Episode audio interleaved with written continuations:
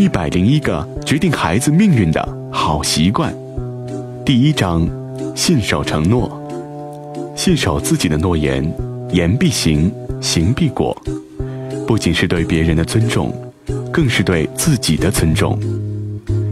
小男孩希望得到送报纸这份工作，虽然这意味着每天天一亮就得起床，骑上自行车，在伊利诺伊的罗克福德各处投递报纸。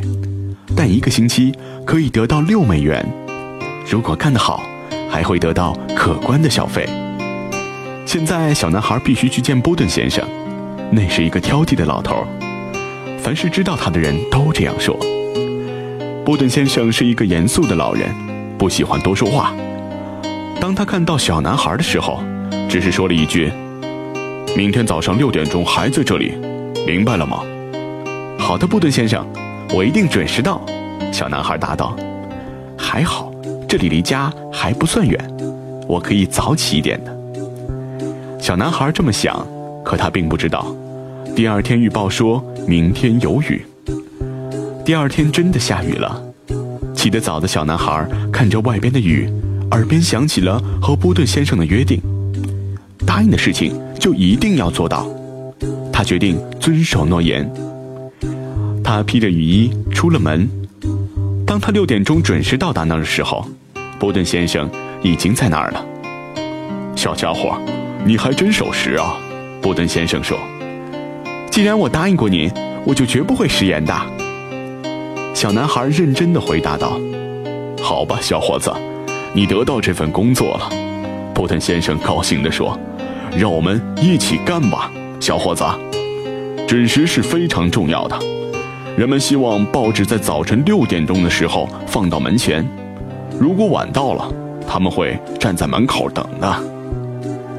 一旦向别人许诺了，就一定守信，否则别人会不再信任你。没有人信任你的话，那么你做任何事都不会成功的。一旦你向别人许下了诺言，就一定要去实现。在这个世界上，有许多人轻言承诺。却缺乏诚意，以玩笑的态度欺骗他人，结果再没有人相信他们了。他们说的每一句话都让人产生怀疑，他们的良心和荣誉变得一钱不值。这种人在生活和社会中总是处处碰壁，吃尽了苦头。大家应该还记得狼来了的故事吧？一个深山里放羊的孩子，为了和大人们开玩笑。没狼的时候，就大声叫：“狼来了，狼来了！”引来人们徒劳的奔走。后来，当狼真的来了，却没有人再相信他的话，于是他只能眼睁睁看着羊被叼走。在现实生活中，失去诚信，就不仅仅是损失几只羊了。孟子说：“人而无信，不知其可也。”一个全无信用的人，一定会为众人所不齿。